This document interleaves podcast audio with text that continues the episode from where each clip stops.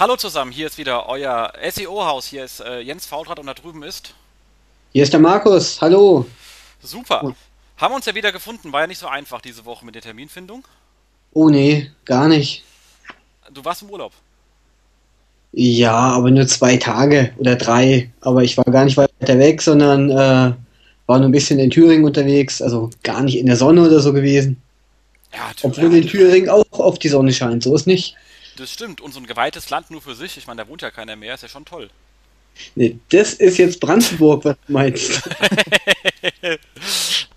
genau, also irgendeins von diesen äh, neuen Bundesländern. Äh, wobei ich sagen muss, ich bin da auch mal sehr gerne. Also ich muss äh, so Suhl und so war ich mal, ist schon äh, ja nicht, nicht schlecht. Das äh, Thüringen ist ja von Hessen aus auch gleich um die Ecke sozusagen. Das stimmt. Und hat äh, ja ein nettes Bundesland, sollte man mal gesehen haben. Brandenburg, wie gesagt, kenne ich nur vom Fahren nach Berlin. Das ist ja so eine Insel in nichts und da fährt man eher schnell durch, weil die Autobahn so schön leer ist. Nicht zweites Land irgendwie. Das sieht eigentlich schön aus, wenn man durchfährt, aber da, da das ist eine der wenigen Autobahnen, wo man so richtig schön Auto fahren kann, weil da einfach keiner ist. Genau, das war eine schöne Einleitung in unser heutiges SEO-Haus. Genau, das hasst mich alle Brandenburger. Na okay, muss man mit leben. Ähm, genau, Vorstellung. Um was geht's heute? Wir haben heute als Thema ähm, SEO für Redakteure. Nach einem wie immer sehr langen Wochen äh, Monatsrückblick kommt am Ende, wie gesagt, dieses wirklich schöne Thema, was dann sehr, äh, mit dem wir uns sehr tief unter äh, befassen werden. Ähm, bevor wir damit aber anfangen, gibt es erst ein paar Danksagungen an der Stelle. Als allererstes von mir an ähm, Frank Dörr für sein super Posting, vier Jahre SEO-Szene, wo er auch äh, so ein bisschen über unsere gemeinsame Arbeit und gemeinsam erstmal ein bisschen in Gänsefüßchen, er hat ja ein bisschen mehr gemacht als ich, ähm, für die äh, SEO-Stammtisch-Etablierung hier an der Stelle, für seine vier Jahre Arbeit, vor allem hier in der Szene, auch mal ein Riesendank von mir. Und äh, das musste mal gesagt werden. Von mir natürlich auch danke an Frank. Genau, das muss ja auch zu einem unserem Stammtischen kommen, damit du daran partizipieren kannst. Ja, äh, falls ich mal in der Gegend bin, sehr gerne. Genau, wir sind fast so schön mit Thüringen hier in Hessen. ich glaube, heute kommen wir hier um die ganzen Bundesländer nicht drum rum, oder? genau. Ähm, genau. Dann hast du noch jemanden? Aber auch ich möchte mal Dank aussprechen, genau, äh, an Stefan Rapsch. Er hat mir äh, sein Buch geschickt, ein Exemplar davon, äh, Erfolgreiche Websites. Das ist ein Wahnsinnsbuch, wahnsinnsdick. Äh, ich glaube, um das wirklich am Stück durchzulesen, braucht man Tage. Äh, aber ich habe es einfach da stehen als, ja, ja, oder Nachschlagewerk. Äh, also wahnsinnig umfangreich. Super, also kann ich empfehlen. Vielen Dank, Stefan. Genau. Ich hatte mich letztes Mal schon bedankt, weil ich es auch schon hatte. Hat mir sein Verlag damals auch direkt irgendwie äh, geschickt. Ähm, zum Lesen echt zu umfangreich, um das einfach am Stück, aber ich, das ist halt auch wirklich, hat einen sehr, sehr guten Index, also klassischen Nachschlagecharakter, ähm, weil keiner macht hier eigentlich in der Regel alles komplett und man kann sich, glaube ich, sehr, also man kann sich, ich habe es auch probiert, einfach mal um zu testen, wie es so funktioniert bei Themen, wo man sich auskennt, einfach mal das Thema aufschlagen und kriegt wirklich mal eine sehr, sehr gute Einführung äh, und äh, weiterführende Informationen werden angegeben. Also ist ein wirklich ein klassisches äh, Nachschlagewerk. Er ist nicht zu verwechseln mit dem vom äh, Mario Fischer, das ist ja schon, der schreibt ja so ein bisschen humorvoll oder eigentlich sehr viel. Das kann man schon fast eher wie so eine Bettlektüre lesen. Ist allerdings zum Nachschlagen nicht so gut geeignet, weil es nicht so ganz gnadenlos stringent durchorganisiert ist. Dafür lacht man dabei mehr. Ähm, deswegen braucht man einfach beide und natürlich zweitige Bücher machen sich im Bücherschrank vor den Kollegen immer ungemein. Also das so klassisches Posing-Material braucht jeder SEO. Schön gesagt. Genau. Oder halt einfach, wenn einer nervt und sagt, ich will es jetzt aber mal verstehen, da, bumm, 800 Seiten lesen, wenn du es gelesen hast, wiederkommen. Auch gut. Super. Genau. Dann habe ich noch einen kleinen Dank und zwar habe ich einen äh, kleinen Post geschrieben und zwar wie Google gerade mit den Titles umgeht und habe da einen kleinen Aufruf gemacht, wie ihr die Sache seht und da wollte ich mal bedanken für diese riesen Rückmeldung, die war echt äh, lustige Diskussion, die stattgefunden hat, waren ein paar lehrreiche Sachen für mich dabei. Da erstmal Danke an meine Leser und für ihren ähm, Aktionismus an der Stelle. Das ist so, ich habe noch nie irgendwie so einen Aufruf gestartet, hat mich echt gefreut, dass das so gut funktioniert hat.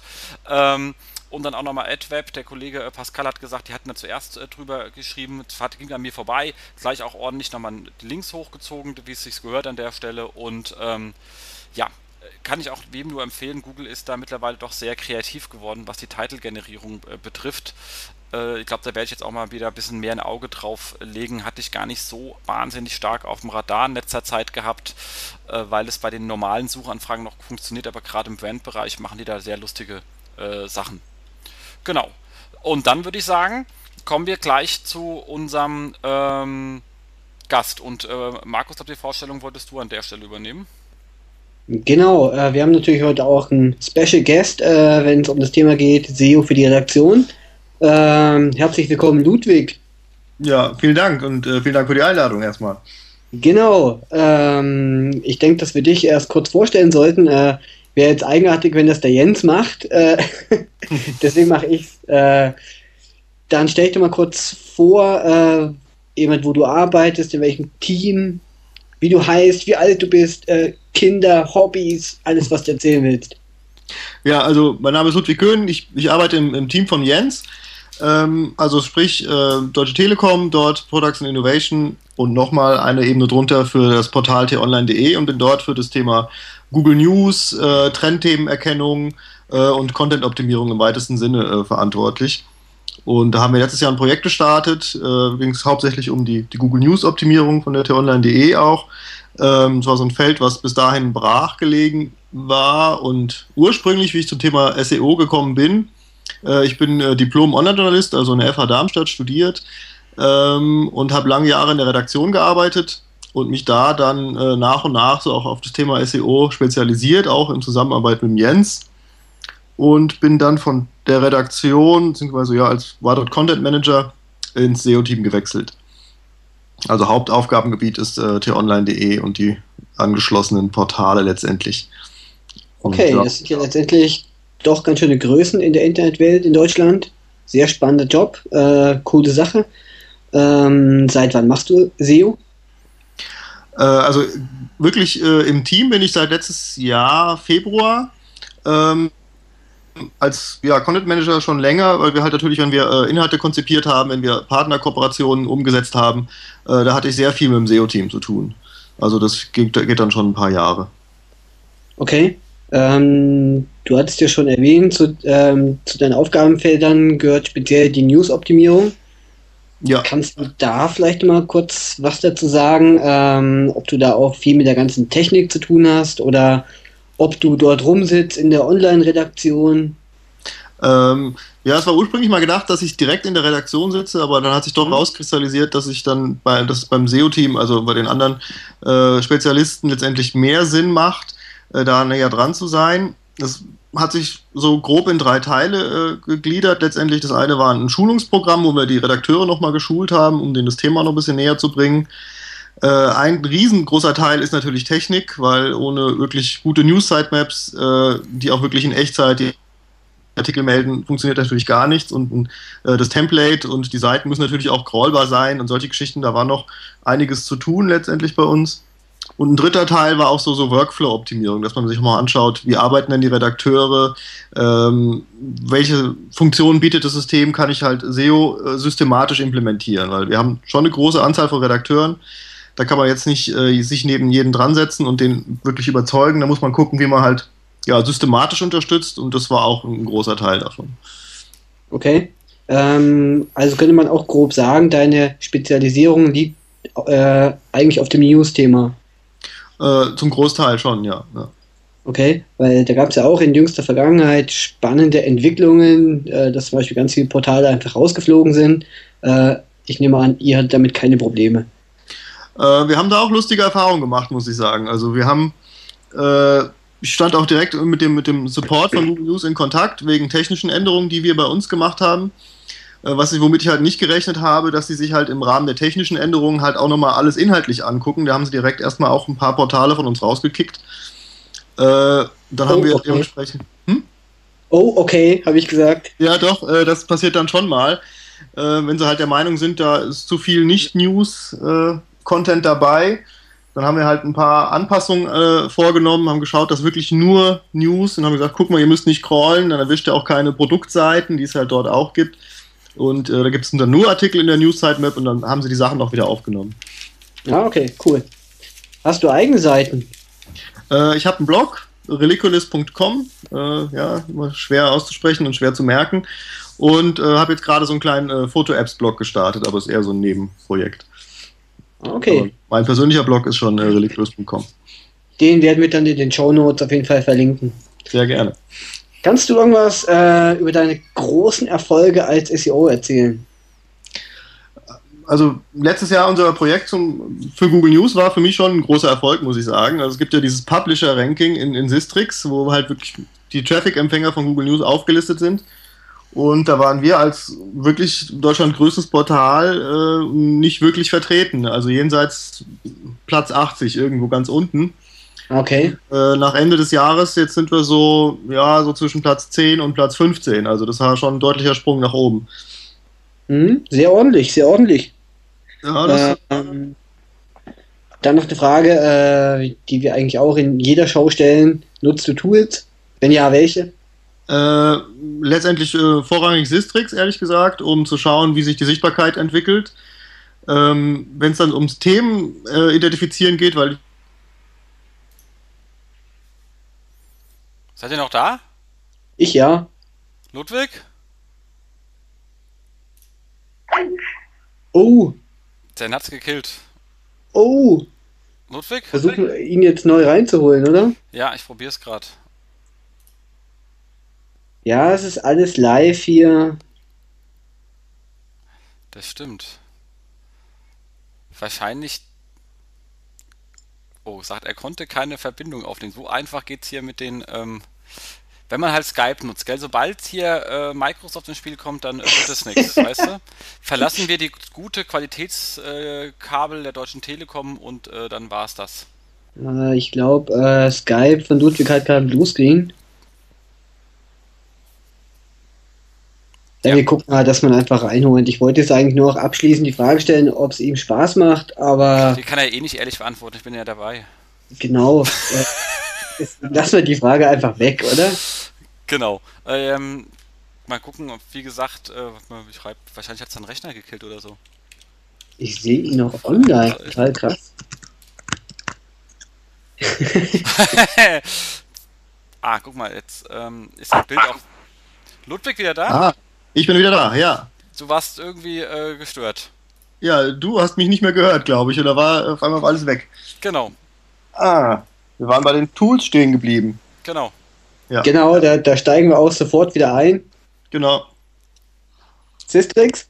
Ja, also einerseits Sistrix für die Sichtbarkeit und das andere wäre halt natürlich Webanalyse, äh, um zu schauen, wo denn mit welchen, äh, ja, mit welchen Keywords, mit welchen Themen wir gerade ranken und äh, wo sich wie was entwickelt.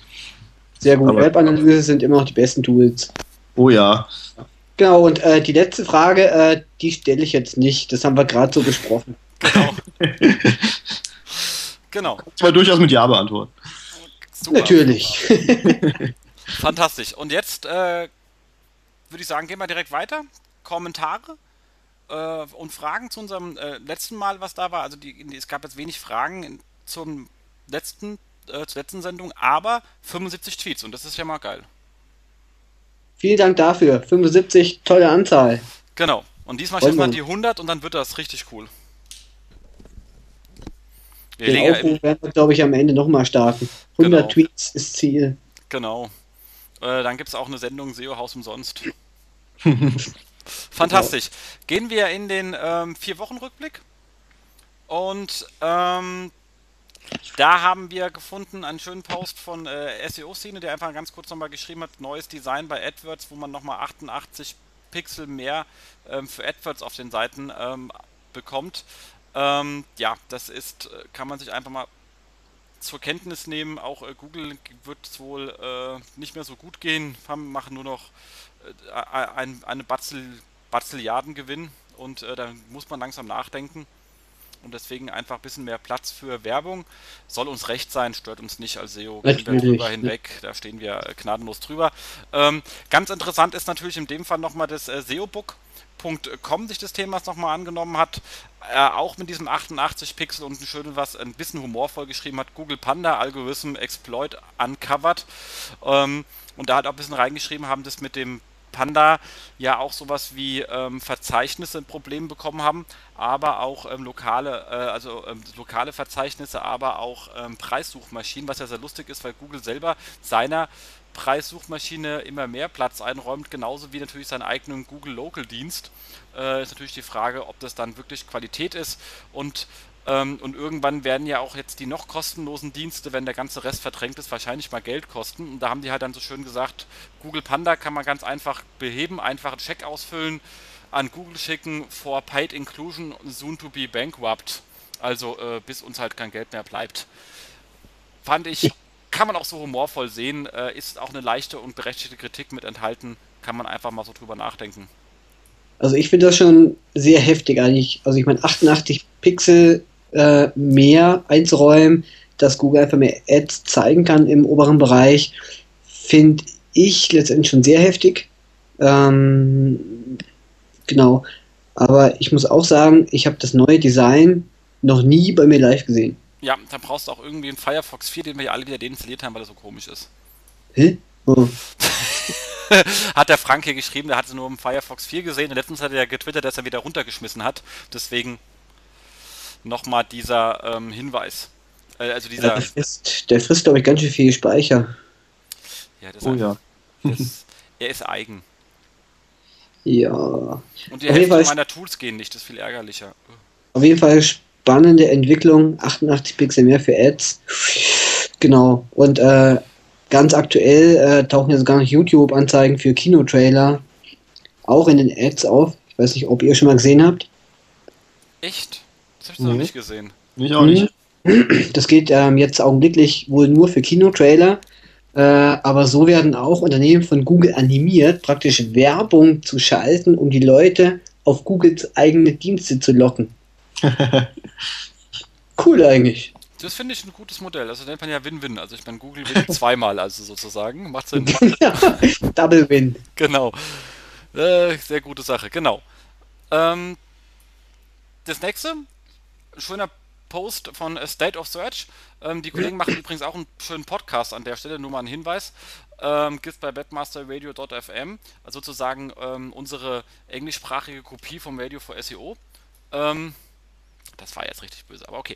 Äh, und zwar ist es äh, Five Best SEO Books that aren't about SEO. Also äh, Bücher, gute Bücher, die nicht über SEO gingen. Und hat mich sehr gefreut, weil alle erstens fangen die an mit dem großen Polarbär äh, so, eine, so äh, eigentlich heißt es Information Architecture for the World Wide Web, aber es ist ein O'Reilly-Buch und da ist halt der große Polarbär drauf. Äh, Finde ich sehr nett, dass andere Kollegen das auch mal empfehlen, weil sonst empfehle ich das immer. Und kann man wirklich dringend, dringend empfehlen, gelesen zu haben, gerade wenn die Seite eine gewisse Größe hat. Markus, hast du es gelesen? Äh, ich habe mal reingeschaut, ich habe es nicht komplett durchgelesen. Jetzt Sollte ich aber. Ja, das ist auch eher zum Nachschlagen, also muss man auch nicht zwingend äh, äh, ganz durchgelesen haben. Ja, das ist super spannend und äh, ich habe es wirklich vor, das durchzulesen. Ja. Mal ja. im Urlaub lesen. Ja, das, äh, das sage ich mir auch immer. Ähm, dann natürlich Don't Make Me Think. Also ich meine, das ist natürlich A, ein sehr dünnes Buch, sehr prägnant. Man muss auch ein bisschen bei lachen, äh, Steve Krug. Ich glaube, das ist ein besseres Buch zum Thema äh, Usability, finde habe ich noch nie gefunden. Cool. Ludwig, hast du das gelesen? Äh, na klar, ja, kann ich so unterschreiben. Fantastisch, oder? Ja. Das ist sozusagen der Kruse, der, der, der, der Krug ist der Kruse des äh, Usability sozusagen. Das sind ähm, Basics, aber halt sehr knackig verpackt. Ja. Und dann immer mit so schönen Firmenbeispielen, also wie so ein Meeting, so, ich glaube, den Bord hätte aber gerne den Knopf da oben, ja, und sowas. Also sehr lustig. Ich habe das auch schon mal eingescannt, so ein Cartoon und rumgemeldet, teilweise. Ja.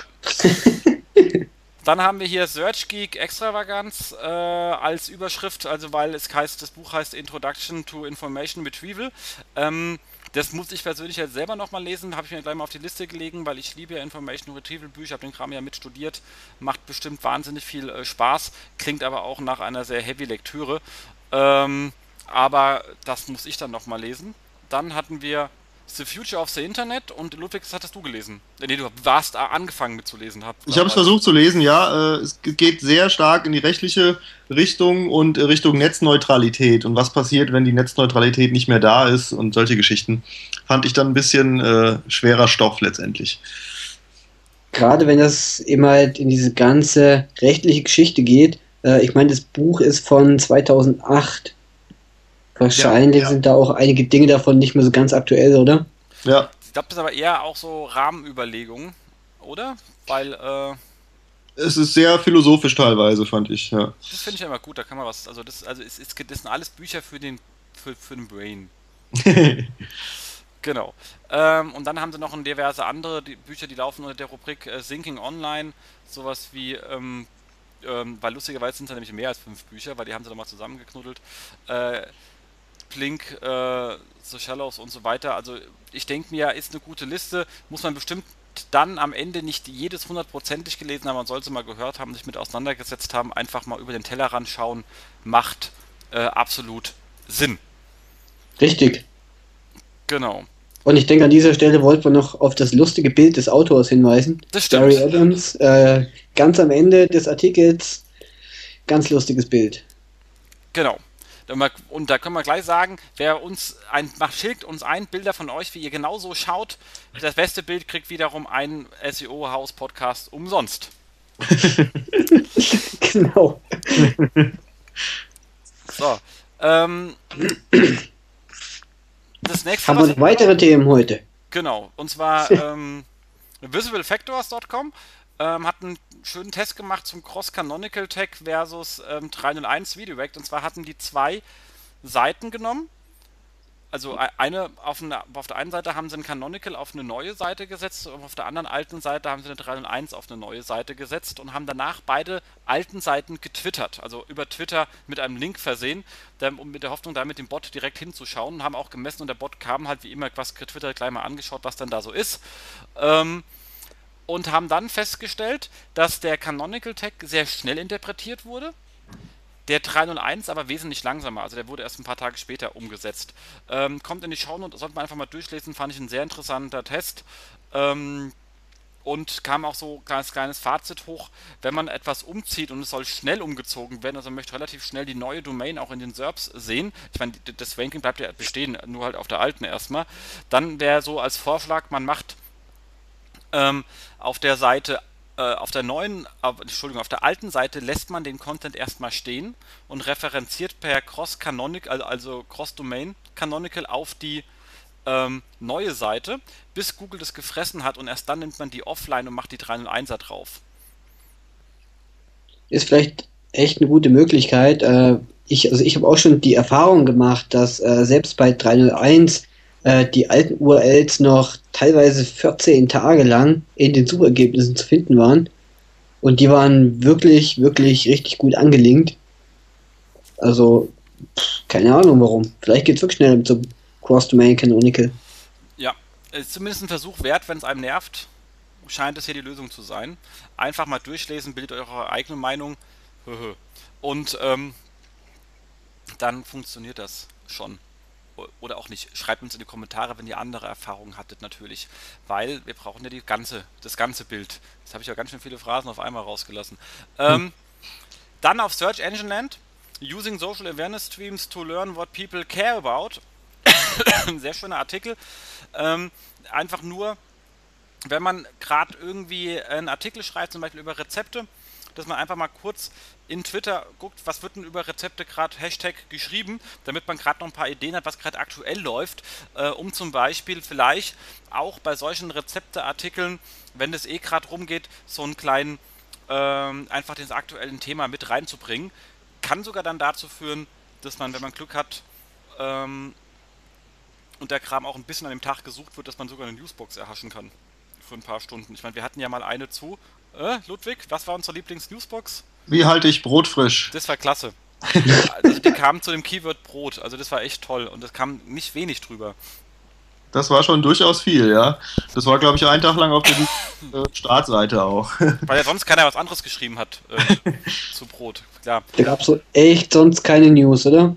Nee, eben nicht und das ist halt sehr schön dann. Dann fühlt man sich da sehr wohl. Allein auf weiter Flur, ja. Genau.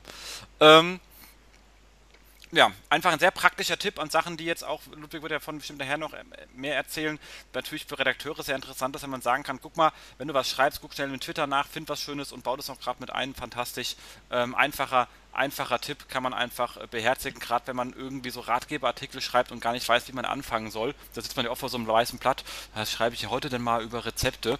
Ähm, hab schon gerade gegessen, hab gar keinen Hunger, Mist. Ähm, ja. Dann hilft einem das so als äh, Innovation, also Entschuldigung, als Ideengeber ganz gut weiter. Ja, macht auf jeden Fall Sinn. Genau. Und Markus, was hat man da noch gehabt? Auf gigaom.com. Wie spricht man das, das aus? Jetzt hast du einen übersprungen. Was? Den Seomos-Artikel. Ach, na gut, machen wir den zuerst. Äh, auf Seomos. Moment, jetzt bin ich durcheinander. Ah, genau, auf Seomos gab es Artikel Competitor, Competitor Analysis for Link Building, a Guide for People who hate Link Building. Ähm, auch ein sehr schöner, etwas längerer Artikel, ähm, in dem es eigentlich darum geht, seine echten Marktbegleiter zu finden, was glaube ich für viele schon ein ernstes Problem darstellt, leider. Ähm, zu schauen, äh, immer, wo kriegen die ihre Links her? Ähm, und äh, ich meine, letztendlich die auch teilweise rotzfrech diese linkgebenden Seiten anzuschreiben, nur irgendwie kurz äh, immer so nach dem Motto, hi zusammen, ähm, hier ist eine coole Seite, könnt ihr die dort verlinken, cheers und einen Namen drunter. Äh, rotzfrech, aber äh, gerade mit solchen Link-Anfragen kommt man sehr oft weiter. Ähm, oder, was natürlich auch in dem Artikel beschrieben wird, ähm, man schaut, auf welche Unterseiten von dem Marktbegleiter die linkgebende Seite rankt baut was ähnliches auf, zum Beispiel eine coole Übersicht zu irgendwelchen Tools oder Gadgets oder sonst was und sagt, hier ist auch eine coole Übersicht, kannst du da auch drauf verlinken. Funktioniert anscheinend sehr, sehr oft.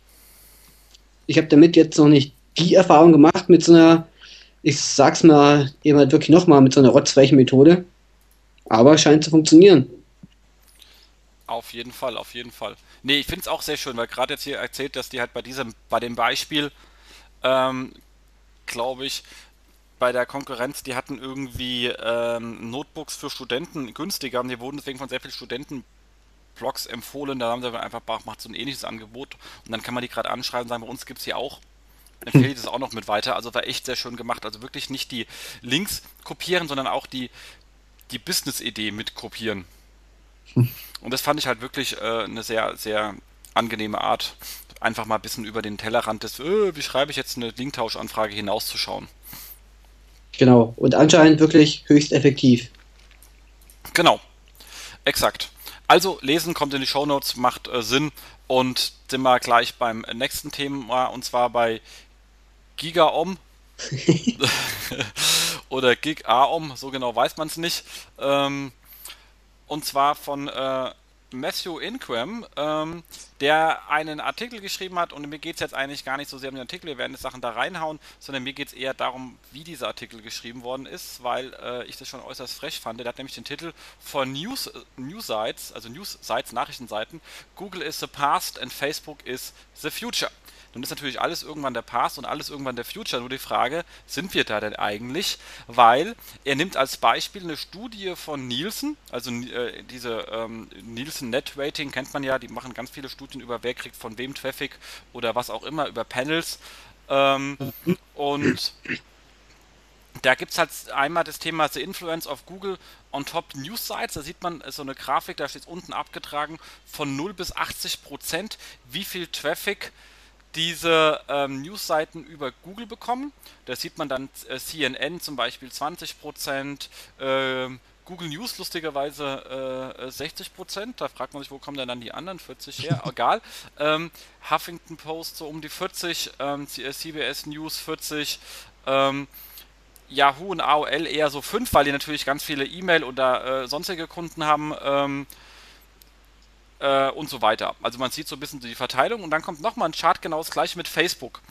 Der sieht genauso aus, die Verteilung, exakt identisch, aber so deswegen denkt man, ja, stimmt, Facebook, guck mal, wow. Dabei geht aber die Skala nicht von 0 bis 80 Prozent, sondern von 0 bis 10 Prozent.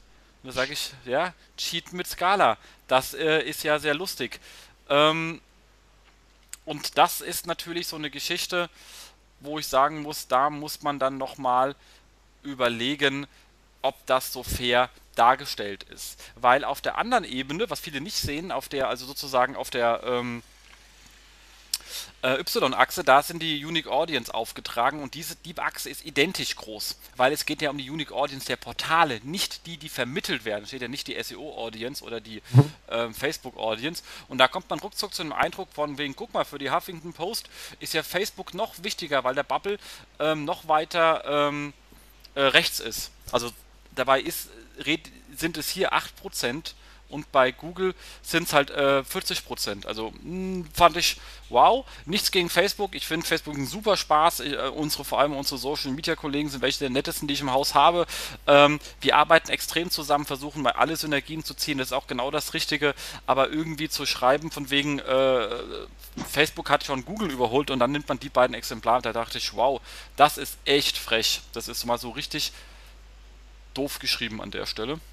Äh, fand ich schon sehr lustig, dass man das einfach mal da so äh, reinhaut. Wenn es reinhaut, bildet euch eure eigene Meinung und wie gesagt, sollen kein SEO ist wichtiger als Social, alles kein gar nicht das Thema, beides ist gleich wichtig. Ich kann auch keine Diskussion leiten zu SEO oder SEA oder äh, ist jetzt E-Mail-Marketing aus. Mir ist jeder Kanal wichtig, den ich habe. Und da brauche ich keinen Schwanzvergleich zwischen den Kanälen. Äh, ich finde es so lustig, wenn solche Sachen halt so geschrieben werden und dann auch noch so eklatant dämlich sind. Genau, und das Schlimme ist schon, dass halt viele Leute sehen das und ja, und dann wird es dann eins zu eins so dann immer drum erzählt, wie es die Leute verstanden haben, nämlich komplett falsch, weil sie überhaupt nicht die ganze Skala anschauen. Und das ist einfach das Schlimme genau, in der Geschichte. Genau. genau. Ja, dann hatten wir ein ganz, ganz lustiges ähm, auf netzwertig.com und zwar Leistungsschutzrecht, destruktiver Eingriff in das digitale Ökosystem. Klingt schon wahnsinnig gut, der Titel hätte von mir sein können. Nee, nicht, aber egal. Ähm, und zwar um diese lustige Geschichte, dass wohl überlegt wird, es gibt ja Koalitionsvertrag, also Koalition CDU, FDP, also FDP ist die Partei ohne Wähler, ähm, die sich da schlicht und ergreifend in ihren Koalitionsvertrag reingeschrieben haben, dass die sich mit so einem Leistungsschutzrecht für Verlage, also so eine Art Netzgema für Verlage auseinandersetzen wollen. Und da kam jetzt als Idee, dass man auch bei, wenn man Snippets zu Verlagsinhalten schreibt, also so Kurzzusammenfassung und einen Link rübersetzt, das ist ein Snippet. In dem Fall hier, ähm, dass sie dafür schon bezahlen müssen wer das macht. Damit natürlich, als Ziel hat man damit natürlich Google News, aber auch so Dienste wie Nachrichten.de, Newshype, Virato, whatever. Ähm, lustige Sache heißt natürlich, dass so ein Gesetz gilt dann immer für alle. Das heißt, wenn diese Referentenentwurf, das ist nun ein Entwurf, live gehen würde, würde es auch jeder Blogger, der mal kurz sagt, und bei Stiegel steht, bla bla bla, Link 2,30 Euro. Super. Ähm, abgesehen von der Verwaltungshölle, die man sich damit einhandelt, dem ähm, beziehungsweise dem neuen Abmahnrisiko, wenn man die nicht abgedrückt hat, wird ja einfach nur eins passieren, man wird einfach sich keine Verlagsinhalte mehr verlinken. Warum sollte ich das tun? Ich setze mich ja im Risiko aus. Ich sollte auch noch ähm, 2,30 Euro bezahlen, dass ich ihn verlinke. Ähm, dann finde ich bestimmt irgendjemand anderen, der darüber geschrieben hat, den ich dann als Quelle referenziere. Dann bin ich ja ganz easy. Und da würde ich sagen, so als SEO finde ich das natürlich super. Äh, dann sind natürlich die Verlage alle irgendwann mal aus der SERP raus, weil die schlicht und ergreifend keine Links mehr bekommen. Finde ich sehr nett. Und in Google News wird sich natürlich auch ein Scheiß tun. Die werden den Kram einfach D-Listen und DPA direkt referenzieren, weil die Online-Angebote sind nicht die Print-Angebote, da stehen eh fast nur Verlags, also ähm, DPA-Meldungen oder sonstigen Kram drin, wie wir gesehen haben beim Herrn Niggemeier. Zumindest hat er das für den Stern auseinandergenommen. Ludwig, du hast es ja intensiver gelesen. Magst du was zu sagen? Ähm, ja, der hat sich einfach mal angeschaut, was machen die denn so an einem Tag an Artikeln letztendlich. Und das waren in Summe 367, wo äh, sage und schreibe äh, acht Eigenberichte dabei waren. Und der Rest war halt Übernahme von Content-Kooperationen, äh, fünf Bildergalerien, äh, und natürlich jede Menge Agenturtexte. Und das ist natürlich, wenn man sich dann mit breiter Brust und redaktioneller Qualität hinstellt und auch noch gegen Aggregatoren schießt, ist es natürlich schon, äh, schon ein maues Ergebnis. Ja. Das hat natürlich dementsprechend auch für Aufruhr gesorgt. Gab es dann auch noch direkt Folgeartikel auf äh, Media und äh, DWDL, wo das Ganze noch weiter diskutiert wurde. Auf jeden Fall. Und da muss man halt schon ganz klar sagen, erstens sehr, sehr randständig, was für ein Leistungsschutz, äh, Ent, Schutzgeld, Entgelt man da haben möchte, ja. wenn man gar keine Leistung bringt. Und dann natürlich, wo ist, der, wo ist die Strategie? Also ich glaube, im Großen und Ganzen ist das der größte. Also ich reg mich darüber gar nicht auf, in der Hinsicht von wegen lasse. Ich finde es eher lustig, wenn es kommen würde, weil ich glaube, das würde den Verlagen einen Todesstoß geben und, und ihnen nicht helfen es ist halt so eine Haltung von vorgestern letztendlich. Ich halte das immer für sehr kurzfristig oder ich verstehe das Problem ehrlich gesagt auch nicht. Ich gebe ein Snippet und ich bekomme dafür Traffic. Und ich denke, das ist eine gute Gegenleistung letztendlich. Und äh, ja, wenn man die nicht möchte, dann wird es schwierig wahrscheinlich werden. Ja. Also ich finde das auch einfach nur, nur fair und äh, aber um es mal ganz kurz auf den Stern zurückzukommen, äh, wenn man sich wirklich mal die Eigenberichte anschaut, ich meine, wir haben ja vorhin schon mal kurz drüber gesprochen und äh, da kommen dann solche Artikel wie Kritik an Vogelruf-Apps, wenn im Wald die Smartphones zwitschern. hm, Gab es da nichts anderes, was gerade wichtig war? Oder? Wahrscheinlich nicht bei Sternen. Also, ja, aber das ist halt deutscher Qualitätsjournalismus auf jeden Fall. Also, nee, die tun da ihrer, äh, die, die, die, die, tun da, glaube ich, auch den, die, sich selbst, also in der Außenwahrnehmung, ähm, die ihren arbeitenden Journalisten damit auch keinen Gefallen, weil die, die, die halt wirklich ihren Job gut machen, die kommen sich natürlich auch verarscht vor, wenn dann über Qualität gesprochen wird und die sehen dann, was in ihren Blättern passiert. Ja, ja, auf jeden Fall, definitiv. Genau. Und ähm, ja, also wie gesagt, ich glaube, das wird halt echt ein ziemliches Desaster für sie werden an der Stelle. Und bin mal gespannt, was passiert. Aber ein eigentliches Problem ist ja nicht das mit dem Traffic, damit könnten die noch umgehen. Ähm, beziehungsweise das haben die schon durchaus verstanden. Problem ist ja, ihnen fehlt eine nachhaltige Strategie, wie sie aus diesem Traffic äh, so viel Geld machen, wie sie an Kosten haben. Das ist wohl wahr, ja. Aber das Problem können sie halt nicht über, über, über eine Zwangsabgabe lösen. Ich meine, die Aufgabe eines Unternehmens ist halt ein tragfähiges Konzept zu entwickeln und nicht äh, nach dem Staat zu rufen. Das ist einfach dämlich. Also das hat mit, ja, da muss man sich halt einfach darüber, also man muss sich einfach mal hinsetzen und dann eine sehr schwere Lösung finden. Die habe ich natürlich jetzt auch nicht. Die wird mir auch wahrscheinlich nicht einfallen, so, ähm, aber dafür bin ich auch nicht der Unternehmer und Verlagsbesitzer an der Stelle. Das ist deren Job, wenn sie Unternehmer sind. Dafür haben sie auch jahrzehntelang Gewinne einkassiert. Ja, und Google äh, hostet ja schon AFP-Tickermeldungen selbst. Wenn sie das halt mit DPA-Meldungen auch machen würden, dann wird es natürlich ein bisschen eng irgendwann. Oh ja, Oh ja, das wird wirklich eng. Spannende Entwicklung. Wir werden sehen, wo das Ganze hinführt. Ja, man kann sich ja Google News in der USA anschauen. Das sieht ja schon mal komplett anders aus als hier. Also da hat man schon so eine Vorstellung, was da auf einen kommen könnte, wenn die äh, Lust haben. Ja. Also hierzulande sieht es halt immer noch ein bisschen schrottig aus und äh, ja, das wird deutlich besser werden und da vielleicht auch dadurch attraktiver und an Bedeutung gewinnen. Ja. Genau, kommen wir zum nächsten der äh, lustigen äh, Ragazzi-Gruppe, äh, Group, hm. äh, die wir ja auch noch nicht kannten. Also meldet euch mal bei uns. Ich kannte euch nicht. Markus, du kannst sie auch nicht, gell? Nee, das war mir komplett neu. Ich muss mal ins Impressum schauen, nicht, dass wir jetzt hier irgendwie Leute loben, die uns die wir gar nicht leiden können. nee, habe ich vorhin auch schon gemacht, können wir ruhig loben. Okay, super, äh, dann passt das. Also, also, auf jeden Fall ein äh, spannender Post auf www.ragazzi-group.de ähm, ist Google Places Profil erstellen und optimieren. Tipps für lokale KMU. Ähm, es ist auch ein sehr umfangreicher Post ähm, und letztendlich äh, wird man in neun Schritten zum Google Places Eintrag geführt. Natürlich geht es ganz los. Äh, äh, ich glaube, da ganz einfach los mit Basics. Schritt 1, Google Account erstellen. Hm, okay. Schritt 2, sich bei Google Places einloggen und so weiter und so fort. Und äh, das geht in neun Schritten dann letztendlich, kommt man dann zum eigenen Google Places Profil. Äh, gut, ist halt sehr basic, aber vielleicht einfach mal zum Nachlesen ganz gut. Ja, aber schon wirklich sehr lange und ausführlich beschrieben. Also ist echt äh, Arbeit. Inklusive Ranking-Faktoren. Ganz am Ende. Stimmt. Wo sind die her? Von Seomos, oder? Sieht jedenfalls aus. Es sehen so aus, ja, aber ich sehe jetzt direkt die Quelle nicht. Ich auch nicht, aber. Also die haben, die haben verlinkt auf ähm, David Nim. Auf Kennst ah, und auf Seomos, ja. Genau, und auf Seomos, ja, passt schon. Ja.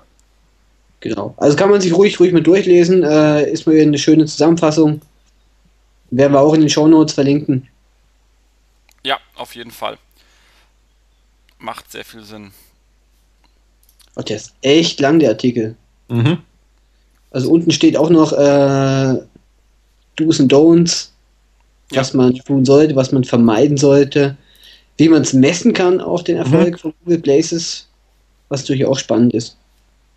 Das stimmt. Also das ist sowieso gerade die ganzen vertikalen äh, Seiten durchzumessen, ist schon.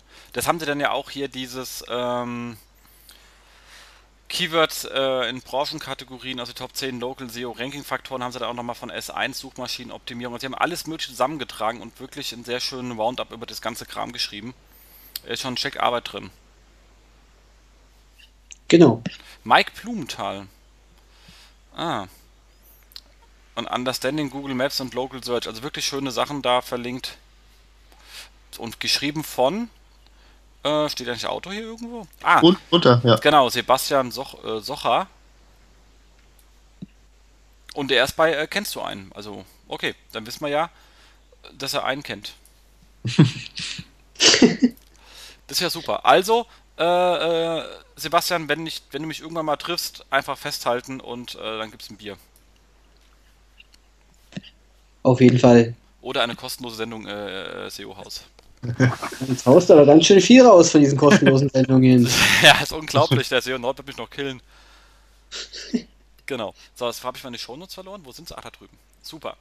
Ähm, das war Ragazzi. Und dann haben wir einen ziemlich langen, also eigentlich ist er nicht sehr lang, aber äh, inhaltsreich bei Measurable.com und zwar die Facebook Bing Use Cases, also wie wird Facebook in Bing äh, integriert, was soll da, was ist da gedacht? Und da haben die die einfach mal zusammengeschrieben und da gibt es ja ein paar ähm, verschiedene Use Cases und der eine ist Search Result Annotations, was meint, wenn einer meiner, Beka also wenn ich in den Top 10 Treffer sind, die einer meiner Freunde von Facebook geliked hat, dann machen die einfach mein ähm, Facebook-Bild unter den Treffer, um zu zeigen, der hat das gemocht.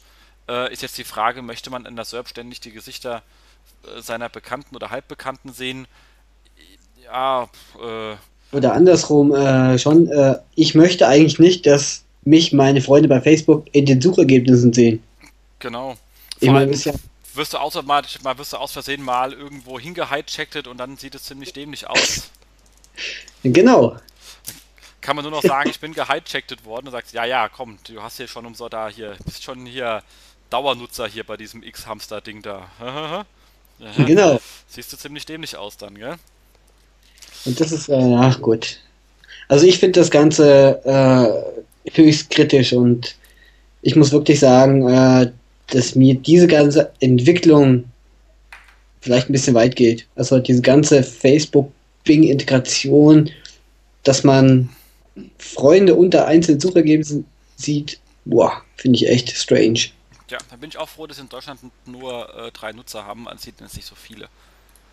Ähm, dann ähm, Surfacing Content ähm, from Likes meint, dass die, wenn ich jetzt eine ähm, Suchanfrage mache, eine Brand Search, meistens natürlich also da, wo Sitelinks erscheinen, und zwar in größerer Menge, also richtig die dicken, nicht diese kleinen, die im Snippet drin sind, dass man dann sagt, zu den Sitelinks, die sich ja ähm, anderweitig ergeben, werden nochmal zusätzliche Seiten angezeigt, die meine Freunde mochten. Zum Beispiel, wenn ähm, ich jetzt äh, ProSieben eingebe und ähm, Ludwig oder Markus mochten irgendwelche Seiten bei ProSieben, was ja passieren kann. Markus, gerade bei dir, sollten sie wahrscheinlich jede Seite gemocht haben mal.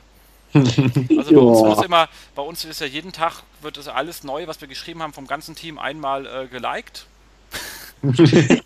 ähm, und ähm, dann sehe ich Artikel, und zwar die, die am meisten von meinen Freunden geliked worden sind, so als zweite Sache, um nochmal solche ähm, navigationsorientierten Suchanfragen mit weiteren Deep Links zu, zu, anzuliefern, die über die normalen Sitelinks hinausgehen. Ich denke, das kann eine ganz nützliche Funktion sein. Äh, muss man mal gucken, wie die dann auch sich wirklich angenommen wird. Aber an, beschrieben macht dieser Use Case erstmal äh, Sing, äh, Sinn. Genau. ähm, dann als nächstes ähm, Change äh, in Search Rankings meint, da haben sie geschrieben, wenn halt irgendwas in den, in den Top 30 drin ist, also in den ersten drei Suchergebnisseiten, aber eigentlich eher im hinteren Bereich dieser drei, hat aber sehr viele Likes, dann kann es sein, dass es nach vorne gerankt wird. Was ja dann ja eher für ein Re-Ranking klingt, als dass Bing Facebook wirklich tief in seinen Algorithmus vergraben hat, die Likes.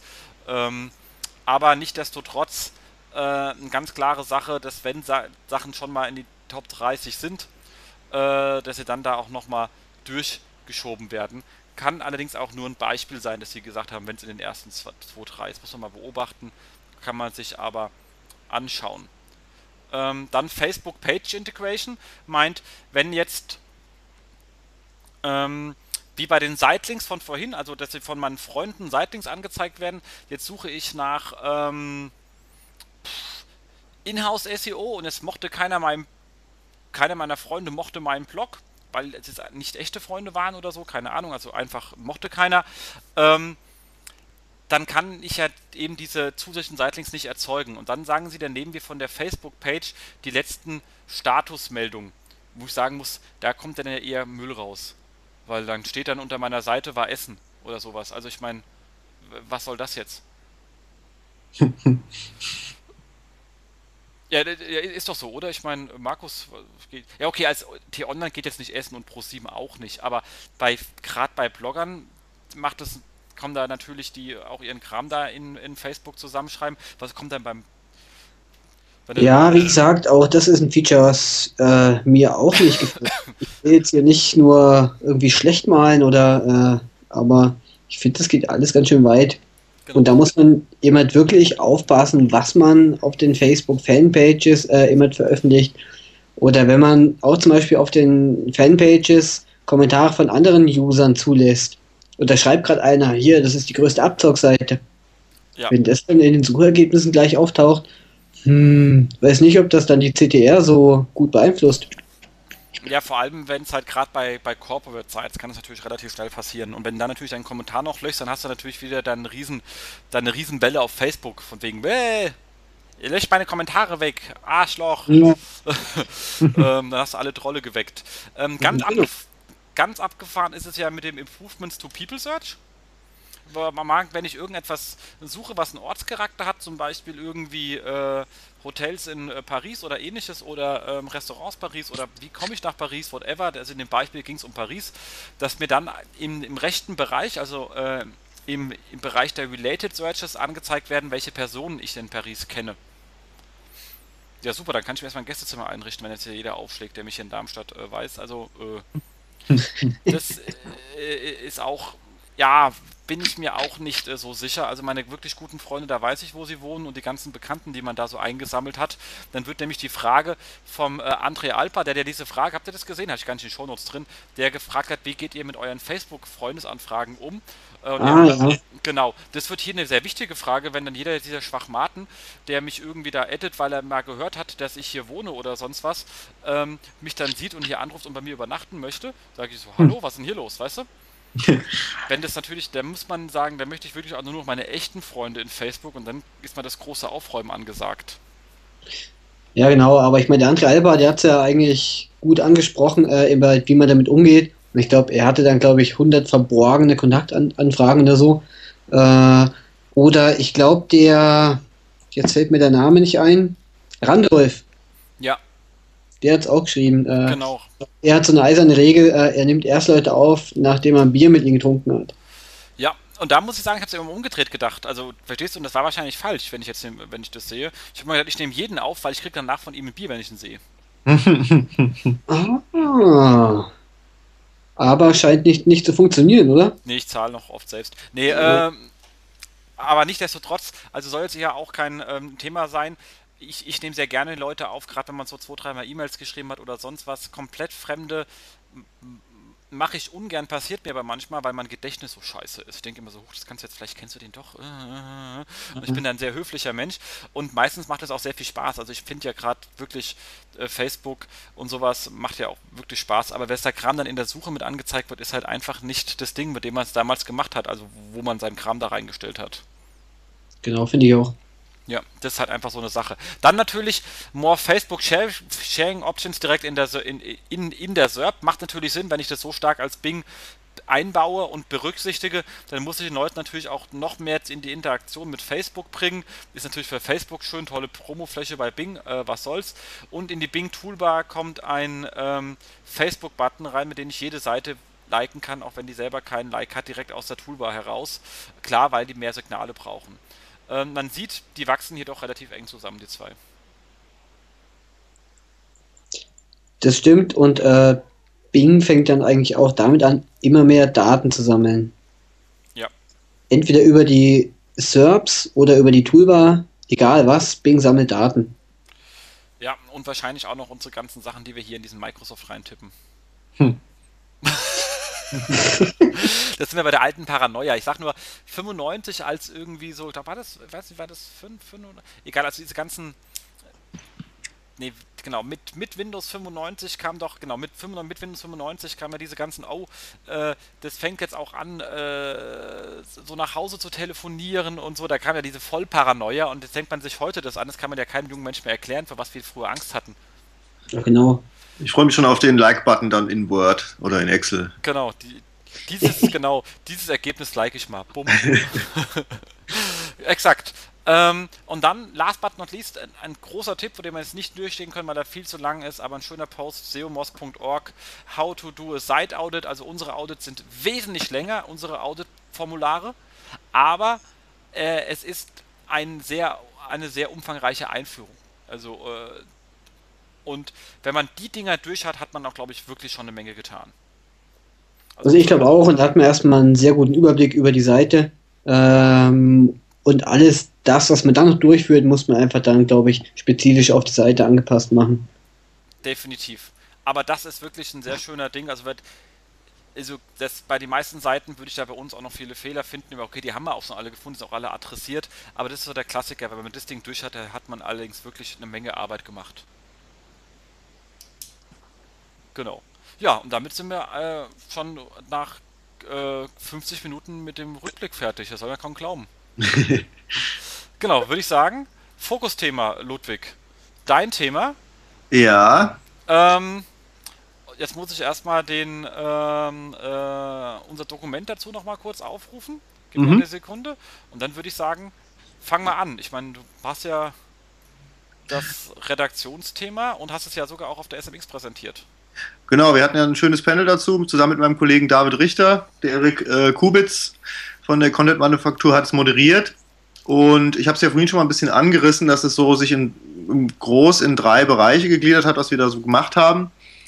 Ähm, letztendlich geht es ja darum, dass äh, SEO skalieren muss äh, in, im redaktionellen Umfeld. Ich kann mich ja nicht neben jedem Redakteur selber äh, setzen oder so lange warten, bis jeder Redakteur wirklich auch äh, verstanden hat, was ich da möchte und Google äh, gut findet oder den, die Chancen erkennt. Insofern ist es ganz, ja, der Fokus ganz stark darauf, wie kann ich das denn systematisch implementieren. Und das, da geht es natürlich auch um die Arbeitsprozesse. Und da geht es auch um die, die äh, Erstellung der Contents. Also wenn ich als SEO nachträglich optimiere, ist es natürlich nicht besonders effizient.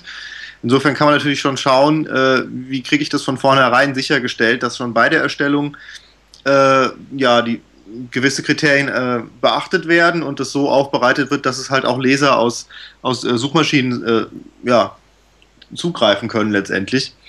Und ähm, da hat man schon mal zwei komplette Welten oft. Also der Redakteur, der ganz auf, auf die eigene Seite äh, konzentriert ist, also der geht dann einfach davon aus, ich habe hier einen Artikel, ich schreibe einen Teaser dazu, einen Anreißertext, eine Überschrift und ein Bild und ein Leser, der auf dem Artikel ankommt, der hat das ja gesehen und das setzt er dann als Vorwissen voraus. Äh, das Problem ist halt, dass er ähm, dann hat auch noch versucht, diese Wiederholungsgefahr zu vermeiden. Das heißt, ich habe ja im Teaser schon erklärt, worum es geht, brauche ich eine Überschrift im Artikel nicht mehr reinzuschreiben. Das äh, hat dann halt den Effekt, dass das Snippet letztendlich, also die Darstellung in der SERP, dann manchmal recht kryptisch aussieht. Und das sieht man bei vielen großen Verlagsangeboten noch, das sieht man bei vielen Content-Websites, dass der Redakteur, der den Artikel geschrieben hat, halt das Snippet überhaupt nicht auf Plan hatte. Und das ist ein, ein relativ wichtiger Punkt, ja. Also, ähm, dass der Redakteur, dass ihm einfach bewusst ist, dass das sein Teaser in Google ist. Und ähm, ja, das kann man technisch abfangen. Ganz clever gemacht ist hier das äh, Yoast-Plugin, was man sich auch mal durchaus anschauen kann. Hat jetzt auch gerade ein Update bekommen. Ähm, was das, ob das vielleicht auch fürs eigene CMS was wäre dass man halt beim Content erstellen schon eine, eine Snippet-Vorschau hat, äh, dem Redakteur zeigt, dass er sehen kann, wie das Ding dann aussehen wird für einen Leser aus Suchmaschinen letztendlich. Und ähm, ja, also da geht es auch rein in, in, die, in die Themenwahl, dass man dem Redakteur einfach nochmal ein paar Tipps an die Hand gibt, was er denn bei der Themenwahl sicherstellen kann, dass eben auch eine Nachfragesituation da ist. Also ist es natürlich viel effizienter, wenn ich Inhalte erstelle und vorher halt auch sicherstelle, dass es eine Nachfragesituation gibt und äh, dass es sich auch lohnt. Und dann äh, macht das Ganze ja auch noch viel mehr Sinn. Da hatten wir ja vorhin den Punkt mit, mit, mit Hashtags. Das macht natürlich, ist eine Quelle, die man anzapfen kann. Äh, RSS-Feeds der Konkurrenz ist natürlich eine Quelle. Also das ist banal, aber wenn man das alles zusammen in ein schönes Themen-Dashboard kombiniert, hat man doch ein Stück weit Effizienz geschafft und dann hat der Redakteur auch vielleicht bei der Themensuche äh, fünf bis zehn Minuten gespart und dann hat er halt auch fünf bis zehn Minuten vielleicht Zeit, äh, noch ein paar Links äh, auf bestehende Artikel äh, zu setzen und die Inhalte gut miteinander zu verknüpfen. Genau. genau. Also sind ja Fragen dazu oder? Ich, ich denke mir auch eines der wichtigsten Sachen, die wir da ja auch gebetsmühlenartig äh, wiedergeben haben, ist ja eben auch die Sprache der Nutzer aufgreifen. Also eben dieses Vorurteil, man, man schreibt natürlich nicht für Google. Ja, ja, das, äh, das ist immer noch oft, äh, ein Redakteur sagt, ich habe hier eine sehr kreative Schreibtechnik, ich, ich schreibe wunderschön, äh, ich schreibe doch nicht für einen Bot und ich lasse mir nicht von dem SEO meine Überschrift kaputt machen. Äh, weil wenn die SEO hören, denken sie halt an 17 äh, Keywords in, einer, in einem Titel quasi. Und ähm, da muss man halt auch viel mit Informationen arbeiten und solche Vorurteile erstmal auflösen, weil ähm, ja, Journalisten sehen halt auch das Thema SEO oder das Thema Google äh, sehr, sehr kritisch wird ja auch sehr kritisch in den Medien transportiert. Datenkrake, Sammeldaten, Sammelwut. Ähm, und dann denen zu erklären, dass das in ihrem Schreibprozess oder im, ja, wie sie halt arbeiten, eine Rolle spielt, ist natürlich oft nicht so einfach. Und ähm, man muss aber auch sagen, dass wir äh, als SEO Teil von Online-Marketing in einer anderen äh, Denke unterwegs sind. Ja? Und ähm, das ist einfach ein anderer Hintergrund. Wir sehen da den, den Traffic-Kanal und äh, die Chancen, die sich daraus bieten. Und für den Redakteur ist es halt erstmal mehr Arbeit. Und er hat genug zu tun, er hat Deadlines, er hat Konferenzen und äh, da kommt da jemand und äh, äh möchte da was von ihm. Und das muss man ja erstmal, also diese Warum-Frage ist natürlich schon ein riesen, riesen Punkt. Und ähm, da kann man eigentlich nur äh, wirklich auch versuchen, dann mit Best Practices zu arbeiten, dem Redakteur vor allem halt auch ein ganz wichtiger Punkt äh, klar machen und aufzeigen, was denn seine Arbeit in dieser Hinsicht gebracht hat. Ja, es ist schön, wenn wir unsere Reportings haben, wenn wir uns die Sichtbarkeit, Entwicklung in Sistrix anschauen. Das sieht der Redakteur ja nicht. Und äh, der sieht auch nicht, äh, welcher Traffic äh, jetzt von Google News gerade gekommen ist. Und da muss man schauen, wie kriege ich das so aufbereitet und äh, vielleicht als Kennzahlen im Redakteur vermittelt, sodass es auch für ihn äh, wirklich greifbar ist. Und dann habe ich auch nicht dieses äh, Motivationsproblem, dass ich da jemanden überzeugen muss, von was er gar nicht will. Er will ja auch Erfolg haben und er will ja Leser bekommen und wir wollen ihm ja nur dabei helfen. Das stimmt und äh, ich glaube, eines der ersten Dinge, die man einem Online-Redakteur beibringen muss, äh, ist, dass die Einstiegsquelle auf seinen Artikel eben nicht nur die Startseite ist. Ähm, ich kenne eine ganze Menge Redakteure, die sagen, ja, ich nutze da so eine Wahnsinnsüberschrift, die die User wirklich auf meinen Artikel von der Startseite zieht, die ist so kryptisch, da weiß keiner, was so richtig mit anzufangen und klickt aus Neugier drauf. und, und, ja, es ist, es ist leider wirklich noch so. Und äh, ja. da muss man einfach dann angreifen und sagen, okay, die Startseite ist nicht die einzige Einstiegsquelle auf deinen Artikel. Rundrum ja. gibt es da was anderes und das sind Suchmaschinen. Und ja. von da kann auch eine ganze Menge Traffic kommen. Und dann fängt man an, das dem Redakteur so ein bisschen zu beweisen. Ja, und das geht ja eigentlich noch weit über Suchmaschinen hinaus. Also so eine Schlagzeile oder so ein Titel, der muss ja auch, ein Leser kommt halt auch über einen RSS-Reader, ein Leser kommt vielleicht über Twitter, über Facebook. Also der Inhalt muss halt auch ohne den Kontext auf der eigenen Seite funktionieren. Und das ist oft überhaupt noch gar nicht auf dem Radar. Richtig. Genau. Ja. Ähm, bei den Redakteursinformationen, was wie funktioniert, damit hast du dich ja auch äh, relativ gut, also mit diesem Reporting, das ist ja auch sehr einfach gehalten, weil es sind ja jetzt nicht so High-Level-Reports in Shiny and Glossy und Super PowerPoint. Ja, also das ist genau, da muss man halt einfach schauen, wie mache ich das äh, visibel, was hat deine Arbeit letztendlich äh, für Früchte getragen oder gebracht äh, für diesen Kanal. Und da würde ich ganz knallhart auch darauf gehen, also A muss man mit der Wortwahl äh, sich ein bisschen anpassen und auch wirklich schauen, wie breche ich das runter. Also wie gut hat dein Artikel wirklich performt, dass man halt auch wirklich so mit Top-Listen arbeitet, sagte, das waren die Top äh, Artikel nach SEO-Traffic dieses Jahr. Ähm, das waren die Top 5 äh, Artikel aus Google News diese Woche oder wer hatte mit seinem Key die meisten Keywords, die meisten Newsboxen belegt. Oder man kann natürlich auch äh, sich auch gegen andere Publisher abgrenzen und sagen, guck mal, wen haben wir diese Woche überholt, äh, jetzt sind wir an dem Konkurrenten dran und, äh, und die, das funktioniert wirklich sehr, sehr, äh, sehr, sehr gut. Also ich kriege dann Screenshots geschickt, wenn die Leute eine Newsbox haben und freuen sich halt äh, wahnsinnig darüber und äh, da hat, hat man auf einmal ein spielerisches Element drin und dann braucht man auch niemand mehr überzeugen, weil die Leute dann von alleine dranbleiben, weil sie dann sehen, äh, ah, guck mal, mein Artikel hat die Newsbox, guck mal, jetzt schon seit zwei Stunden und dann sagst du ihnen, guck mal, das hat so und so viel äh, Traffic gebracht. Also das ist sehr, man muss halt wirklich mir mit griffigen KPIs arbeiten und die halt auch wirklich ähm, ohne mit minimalem Aufwand transportieren. Also jetzt nicht nur Logins verschicken, sondern halt am besten halt auch ja einmal die Woche ein PDF, was dann halt auch der Chef von dem Redakteur kriegt, sodass er halt natürlich auch, das tut natürlich auch seinem eigenen Standing dann gut. Das wäre auf jeden Fall ein wichtiger Punkt, ja. Den darf man nicht äh, vernachlässigen, weil sonst heißt es immer, ja, ihr wollt da was von uns, aber ihr sagt uns nie, was es gebracht hat. Ja, und äh, da muss man das schon auch transportieren. Und ähm, ein wichtiger weiterer Aspekt war halt ein Schulungsprogramm, was wir entwickelt haben und aufgesetzt haben, wo wir halt einfach nochmal alle Redakteure genau an diesen Punkten äh, letztendlich sensibilisiert haben. Das hatte so drei, drei Schwerpunkte. Das eine war das Thema Warum äh, SEO. Das ist genau hier das Mindset, was Nutzer kommt eben nicht nur von der eigenen Startseite. Das zweite Thema war Themen und Keywords. Also ich brauche einem Redakteur nicht mit dem AdWords Keyword Tool kommen. Dafür hat er schlichtweg keine Zeit.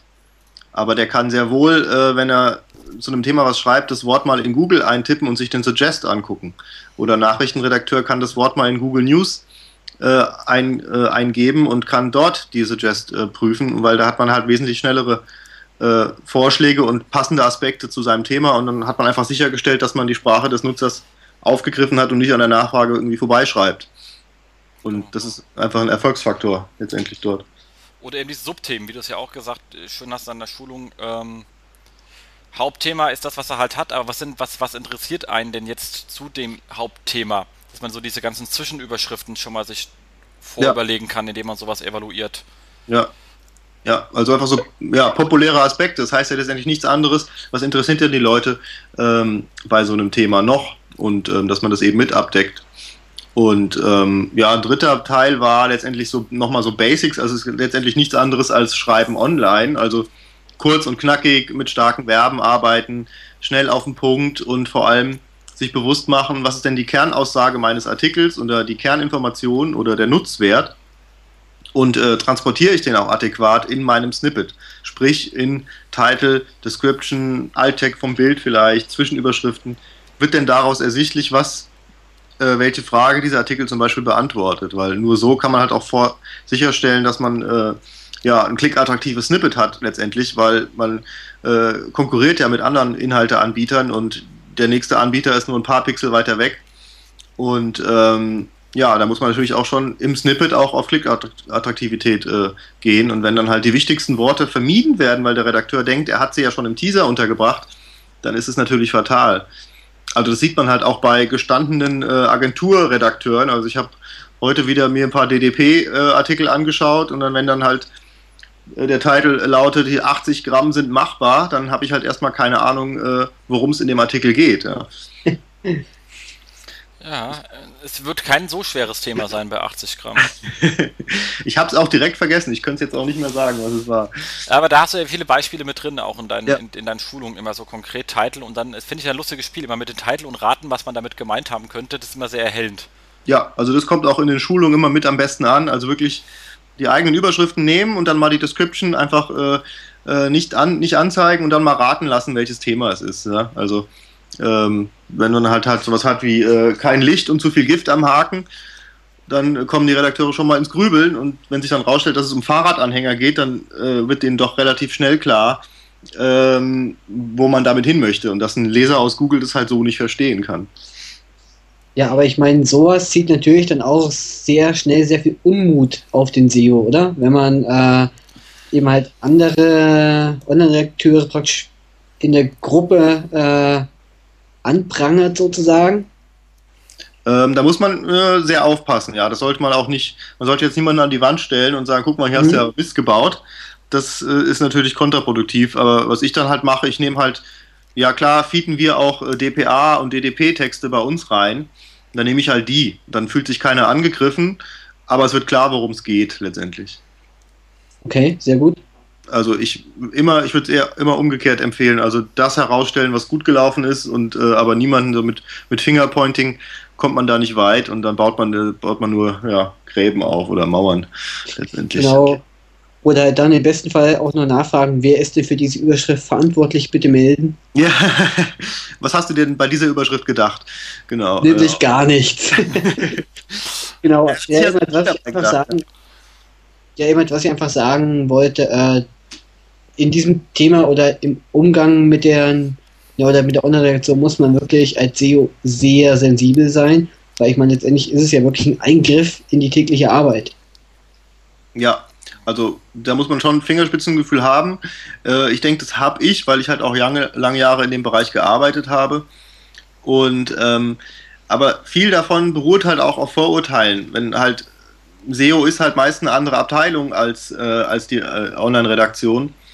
Und wenn da eine andere Abteilung ankommt und äh, ich habe das Gefühl, die erklären mir meinen Job, dann hat man es erstmal äh, nicht so einfach, da jemanden zu überzeugen. Wenn ich denen aber gezeigt habe, dass äh, ein, ein, gut optimierter Artikel für einen Leser aus einer Suchmaschine letztendlich äh, gutem Journalismus überhaupt nicht widerspricht und äh, gutem Schreiben für, für das Medium Internet überhaupt nicht widerspricht, ähm, dann löst sich das eigentlich oft auf, muss ich sagen. Weil sie wollen ja auch Leser haben, die freuen sich ja auch, wenn ihr Artikel gute Zahlen hat. Und ähm, da wollen wir einfach, da ziehen wir ja an einem Strang letztendlich. Definitiv. Und ähm, dann kamen ja noch solche Geschichten, die ja auch wirklich sehr ähm, spannend waren, ist ja noch dieses ganze Content-Bewirtschaftung, was jetzt auch nicht so klassisch redaktionell ist.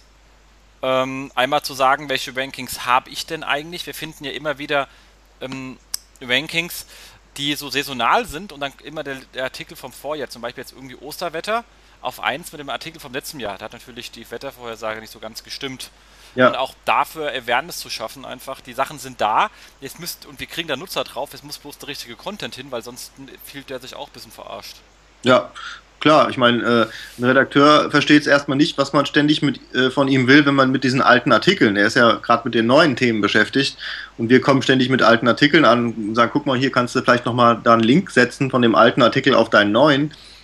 Dann sagt er mir, ich will mich doch nicht mit meinen alten Artikeln dem Nutzer präsentieren. Ähm, dass der Nutzer da sowieso ist auf den alten Artikeln, dass es ja sogar irreführen kann und dass es dann auch durchaus ein Aspekt von journalistischer Qualität ist, äh, sowas zu aktualisieren oder sowas zu nutzen.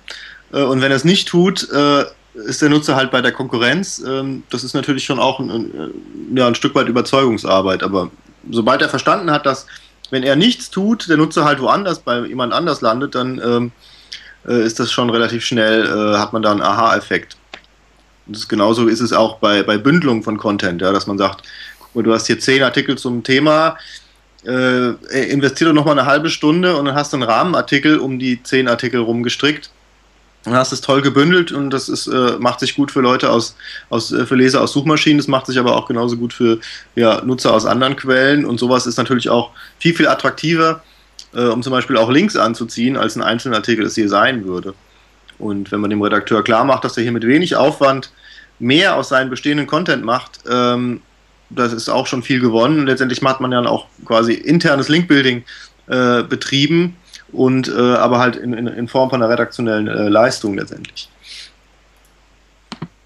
Aber das sind schon Punkte, wo wir auch äh, ja dann halt Guides ausarbeiten und die auch zusammen mit den Redakteuren also äh, ausarbeiten und genauso auch die, die Schulung haben mich nicht alleine gehalten, sondern halt mit dem Teamleiter aus einer Redaktion zusammen äh, haben wir noch eine Testschulung gemacht, um halt auch die wirklich in die Konzeption die Redakteure mit einbezogen, sodass das nicht so von außen übergestülpt äh, rüberkommt, sondern halt auch wirklich äh, so konkret wie möglich. Ja, das ist auch ein wichtiger Aspekt, den ich gar nicht oft genug betonen kann, dass man halt auch mit dem System, was die Redakteure benutzen, mit Screenshots am Beispiel zusammen äh, erarbeitet und nicht eben mit abstrakten äh, Sachen ankommt, äh, Keyword Density und solche Geschichten, da ist der Redakteur dann schnell weg mit der Aufmerksamkeit.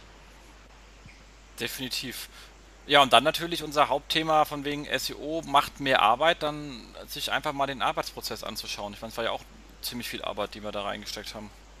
Ja, ich meine, äh, womit verbringt der Redakteur seinen äh, Arbeitsalltag mit dem, mit dem Content-Management-System? Äh, und ähm, ja, dann kann man sich natürlich auch mal anschauen, was dauert denn da, wie lange und äh, was ermöglicht denn das System oder nicht. Ja? Und wenn wir halt möchten, dass der Redakteur äh, vom Artikel die Tag-Pages anlinkt, um die letztendlich im Index zu halten auch, ähm, das dauert aber eine Minute, weil dafür fünf Arbeitsschritte notwendig sind. Dann kann man natürlich gucken, wie kriege ich das eingedampft auf einen? Oder äh, was klaut denn dem Redakteur am meisten Zeit? Äh, kann ich denn da ihm helfen, äh, auch auf zum Beispiel die Aufmerksamkeit vom Management zu bekommen, äh, solche Probleme zu beheben?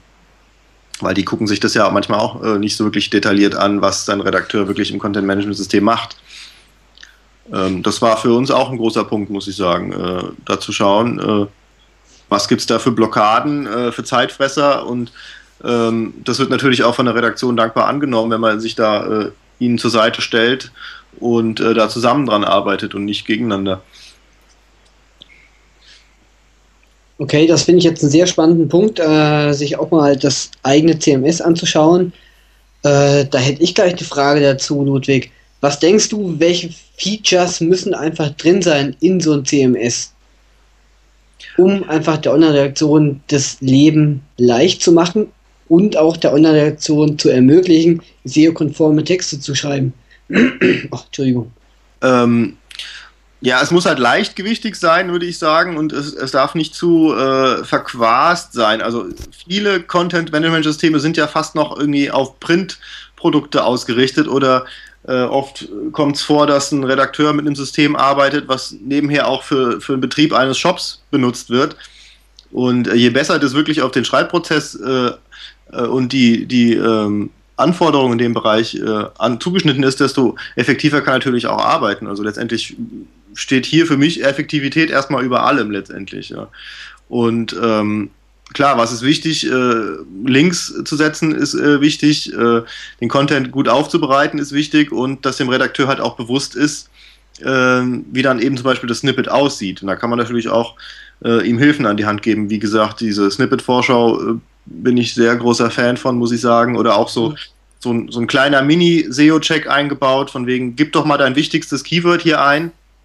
Und dann gibt es eine kleine Abprüfung äh, im System, die ihm einfach einen Hinweis gibt, guck mal, es ist noch nicht im Titel, kommt gar nicht drin vor. Oder im, in deiner URL kommt es nicht vor.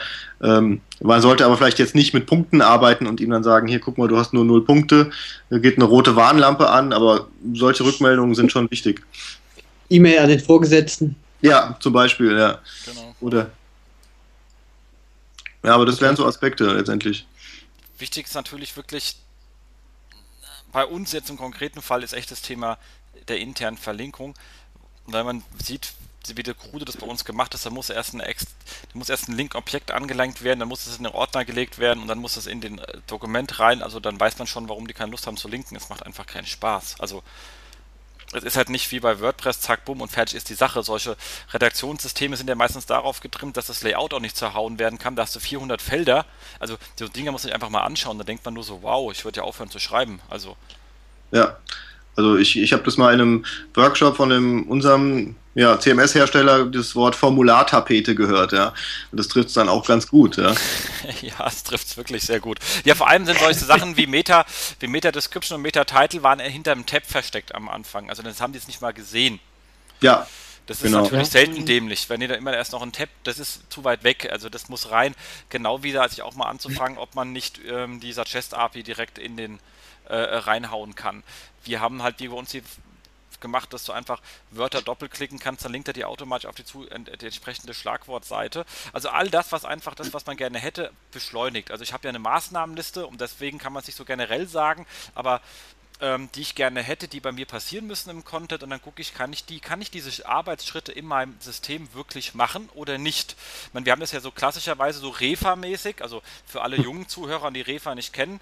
REFA ist der Verband für Arbeitsgestaltung, Büroorganisation und Unternehmensentwicklung. Ähm, uralter Verband, äh, sitzt in Darmstadt in der Wittrichstraße 2, sind von uns ungefähr drei Meter weit weg. Ähm, 1924 als äh, ähm, Reichsausschuss für Arbeitszeitermittlung gegründet. Also eher irgendwie Geschichte, aber die haben einfach gemacht, die haben diese ganzen ähm, ähm, für den Akkord die, die Arbeitszeiten ermittelt. Und damit daran wurde, dann halt auch also Lohnberechnung gemacht, also ganz lustige Geschichte. Ähm, und die gehen halt mit Stoppuhr rum und messen, wie lange dauern Arbeitsschritte. Das kann man wirklich mal machen. So haben wir es ja auch gemacht, das beziehungsweise Ludwig, du hast gemacht. Und das mhm. wirklich die Zeit erhoben, damit man einfach mal weiß, macht das mal und wie lange dauert das. Und dann sieht man schon, A, es sieht umständlich aus und B, es dauert auch noch lange und dann hat man etwas an der Hand. Und dann kann man auch sagen, ich habe n viele Redakteure, die machen das am Tag so und so oft, da gehen so und so viele Minuten drauf, sind im Jahr, wupp, ähm, 14 Arbeitstage. Und jetzt soll ich, jetzt redet ihr darum, ob sich die 10.000 Euro lohnen. Ja, die habe ich ja, das ist ja den Return on Invest, der läuft, der ist ja unter, unter vier Tagen. An eingesparter Arbeitszeit. Ja. Das ist nämlich ein Faktor, weil da, da, da diskutieren wir nicht, ja, wie viel, wie, wie viel mehr SEO-Traffic kriege ich denn dann? Dann sage ich erstmal, sparst du hier Arbeitszeit wie Hölle und bei Personal äh, äh, Kosten und vor allem auch zu Zufriedenheit äh, ist das ein ziemlich wichtiger Punkt, weil wenn dann können die nämlich mehr Content schreiben, die Kollegen. Ja. Dafür sind die ausgebildet, das machen die viel lieber, als sich mit dem CMS rumzuärgern. Ja, ja, auf jeden Fall. Es erhöht auf jeden Fall die Zufriedenheit und man zieht halt auch am, am, am gleichen Strang letztendlich. Und man entdeckt halt auch lustige äh, Low-Hanging Fruits. Es muss auch gar nicht aufwendig sein, was man da entdeckt. Das sind auch einfach teilweise kleine Sachen, die halt so rumlegen, die man mitnehmen kann, die aber dem Redakteur einfach das Leben leichter machen. Und alles, was dem Redakteur das Leben leichter macht, ist äh, erstmal per se gut, weil dann hat er mehr, mehr Zeit letztendlich äh, und dann hat man am Ende einen besseren Inhalt oder eben mehr Inhalte oder äh, mehr äh, letztendlich für das Thema SEO auch getan. Genau. Und ja, das sind schon, das sind halt schon wirklich wichtige Sachen. Weggelassen haben wir jetzt natürlich ja den ganzen Google News Sitemap Marathon, äh, der, den wir da hatten, der war schon leicht anstrengend, bis wir es dann irgendwann ja. äh, mit den Suchkollegen gemacht haben. Ähm, aber es geht unwahrscheinlich viel da drin und ähm, ich habe von anderen Kollegen gesprochen, die auch einiges in dem Bereich gemacht haben. Das hängt dann auch ein bisschen an den, an den Business Cases. Ähm, was jetzt es, gibt jetzt auch welche, die machen zum Beispiel, die machen direkt Vorschläge für ähnliche Produkte im entsprechenden Editor, die muss der Redakteur nur noch rüberziehen. Also so solche lustigen Sachen haben wir jetzt noch nicht. Ja. Ähm, da kann man sich mal mit den Leuten bei Focus uh, Tomorrow Technologies unterhalten. Die haben da ganz lustige Lösungen am Start, äh, kosten allerdings auch eine Ecke. Aber das sind schon Sachen, mit denen man sich definitiv auseinandersetzen muss, die, ja. die wichtig sind einfach. Was ich an der Stelle auch immer gerne verweise, war diese, dieser AOL-Masterplan, der da mal geleakt ist beim Business Insider da hat man auch sehen, sehen, schön sehen können, wie weit man sowas treiben kann. Letztendlich, die hatten ja so ein ganzes äh, Dashboard letztendlich im, im, CMS, was ihnen die ganze Nachfragesituation geclustert in, in Evergreens, in Breaking News und äh, aufgeclustert äh, darstellt, sodass sie einfach nur direkt sehen können, da ist ein Thema, da ist ein Thema. Äh, schön noch mit KPIs dran geschrieben, äh, sehr effektiv gemacht. Ja. Ja, das haben wir versucht, dilettantisch ein bisschen nachzubauen. Also äh, da, da, haben wir einfach mal, das ist auch relativ einfach, einfach in eine kleine Webseite aufgesetzt, also WordPress und da in als iFrame die ganzen Google Trend, die kann man ja nach Themen sortieren. Ich sage, ich hätte gerne Google, ähm, äh, Google Trends für Unterhaltung, also Top, Top 7 äh, der Suchanfragen der letzten sieben Tage im Bereich Unterhaltung, Lifestyle, Gesundheit und alle Sachen, die für uns wichtig waren, die habe ich einmal alle als iFrame so auf eine Seite geklebt, sodass man sich nicht so durch hangeln muss, wie bei äh, Google, weil das möchte wiederum unser Redakteur nicht bedienen.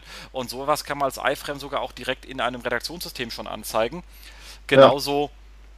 Ähm, wie die, das Zusammenlegen von so, komm, wir nehmen mal alle RSS-Feeds von Konkurrenten und knallen die alle auch auf irgendein so ähm, iGoogle drauf und geben es, und zwar immer passend für jeden einzelnen Redakteur, also was er im Bereich hat, beziehungsweise ähm, Redaktionsteam, also so ein Lifestyle-Team, Unterhaltungsteam, Celebrity-Team, whatever. Und so, dass die auf, auf einen Blick sehen können, was passiert denn um, um mich drum herum gerade. Ja. ja. Und das ist ohne Geldmittel machbar. Ja, das kostet ja fast gar nichts, aber äh, ja, NetVibes und sowas kann man dafür ja wunderbar nutzen. Und es gibt halt immer mehr, fast täglich mehr Quellen, die man halt anzapfen kann. Das kann ja eben der Twitter-Feed der Konkurrenz sein, es kann aber auch äh, ein bestimmter Hashtag sein, der halt zu meiner Rubrik passt. Ähm, das sind halt Sachen, die man dem Redakteur einfach mal, einfach mal zeigen muss. Oft kennt er sie schon, teilweise aber noch nicht. Und ähm, das bringt einfach da auch ein Stück weit äh, ja, in die Effektivität rein. Und wenn ich dem Redakteur halt zeige, dass man mit einer Site-Abfrage in Google News sehen kann, was die, woran die Kollegen gerade arbeiten, was sie gerade jetzt publiziert haben, was auf der Seite vielleicht noch gar nicht drauf ist. Ja, und vorher sind sie halt immer auf die Seite gesurft, um zu schauen, was denn die Konkurrenz macht. Und sagst du, guck, hier kannst du mit dem Befehl kannst du sehen, was sie vor einer Minute publiziert haben und was noch gar nicht auf der Seite zu sehen ist, dann äh, und sowas dann als RSS auf dem Themen-Dashboard macht natürlich schon Sinn. Definitiv. Und also solche Sachen haben wir da wirklich erstmal einfach aufgesetzt. Aber jetzt ist natürlich unser Ziel, dass man überlegt, kann man solche Sachen direkt mit in den Redaktionsprozess mit einfließen. Also auch dann in den Editor irgendwo reinbekommen. Ich meine, so ein iFrame in so einen Editor reinzuziehen als Informationsding, dass man sich direkt beim Einloggen sehen kann wäre schon ganz schön. Was wir auch überlegen, längerfristig, ist zu sagen, wenn ich, ich weiß ja im CMS, welcher Redakteur hat welchen Artikel geschrieben, und wenn ich jetzt das mit unserer Webanalyse koppeln könnte, dann könnte ich ihm direkt anzeigen, da könnte direkt jedes Mal sehen, was sind denn so meine zehn besten Artikel, die ich jemals geschrieben habe und was sind die zehn von letzter Woche, sodass die so ein eigenes Erfolgs-Mini-Dashboard haben. Ja. Schon direkt beim Einloggen. Also all solche Geschichten, die stehen bei uns alle auf der Agenda für den Long Run. Aber da kann man extrem viel machen. Aber man sollte wirklich den, das Werk, also die, die, die Informationen, die man hat, auf dem Arbeitsplatz des Mitarbeiters bringen. Da muss er sich nicht die suchen muss, weil das ist nicht sein Job. Das ist ja. unser Job. Ja, genau. Also der wird auch von sich aus niemals AdWords Keyword Tool aufrufen, wenn man äh, sich nicht neben dran setzt. Und das ist auch nicht der, das, was der Sinn der Sache letztendlich, ja. Genau. Und man macht sich Freunde. Also dem Moment, wo man ja. ihnen hilft, dass ihre Arbeitsmittel besser werden, dann mögen sie einen sofort. Ja. kann ich bestätigen. Ja. ja klar, die Technik spielt natürlich schon auch eine große Rolle. Also das den, den Bereich habe ich jetzt so ein bisschen ausgeklammert. Äh, ohne funktionierende News-Sitemaps, äh, ein gutes äh, Seitentemplate, äh, eine gute äh, Verlinkungsstruktur äh, ist natürlich erstmal die Basis, auf die ich jetzt hier mal einfach vorausgesetzt habe. Das ist aber ist natürlich auch ein großer, großer Batzen natürlich. Ja. Aber es hat sehr gut funktioniert. Also wir haben in allen Bereichen da äh, schöne Wachstumskurven. Ja. Ja, doch, wir haben uns da gut nach oben gearbeitet. Und Redakteure, die uns jetzt wirklich mögen als SEO.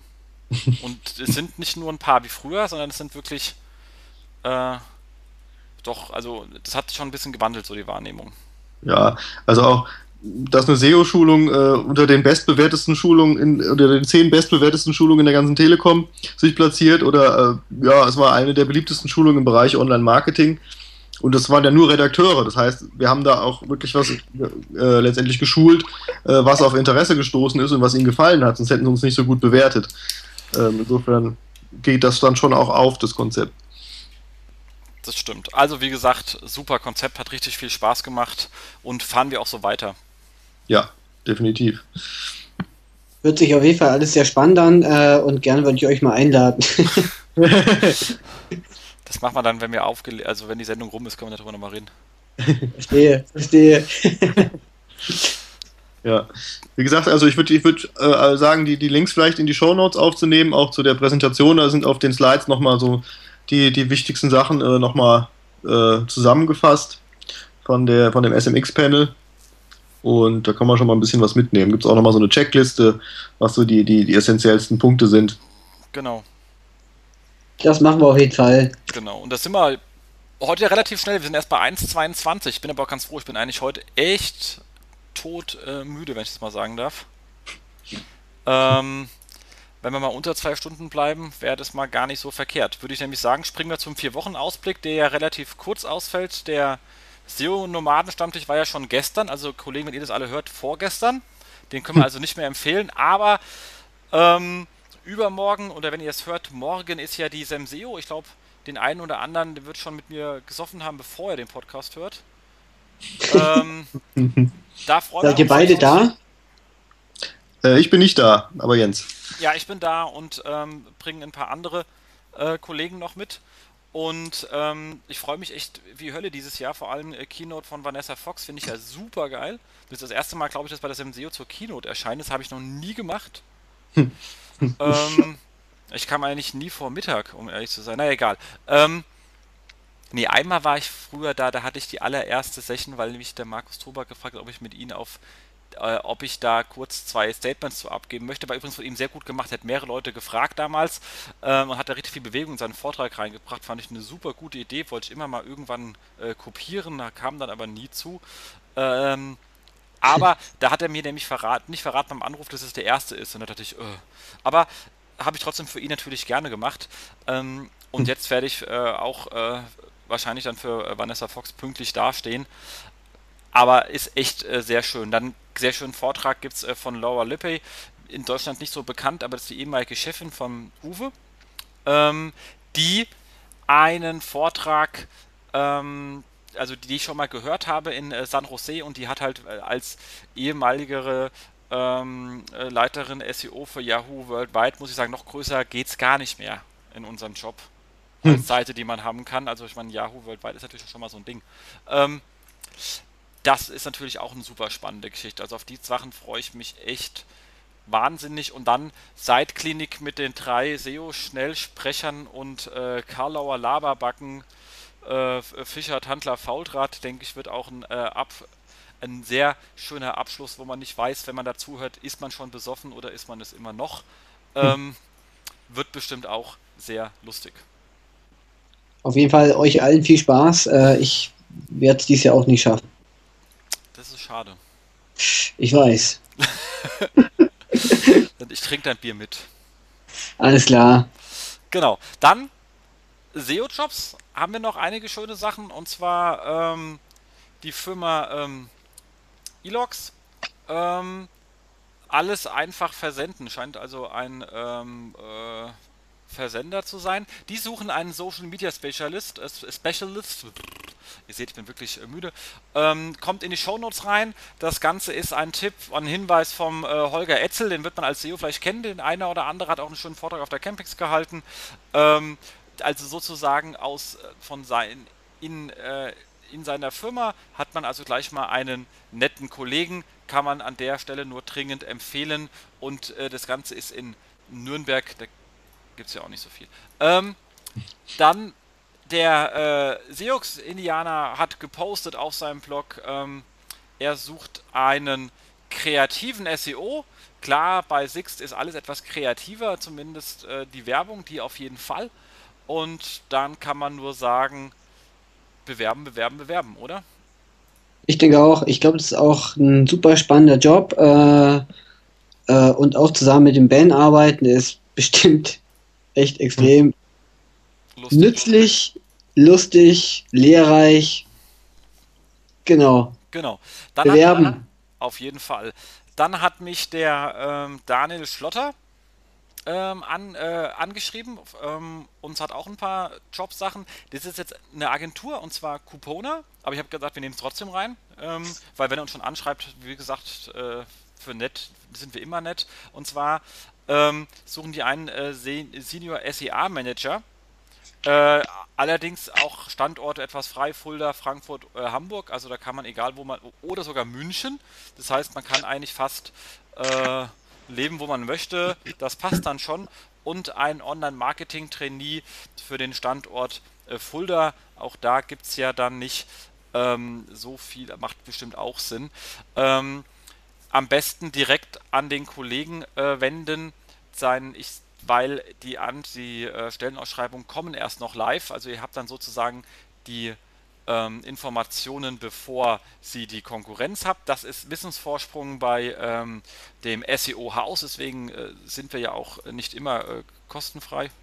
Ähm, und ich habe jetzt einfach mal, äh, Markus, die, das Xing-Profil reingehauen, wenn wir was in der Shownote haben zum Hinlinken und da kann man ihn direkt kontaktieren. Netter Mensch, beißt nicht und äh, kann man sich einfach mal hinwenden.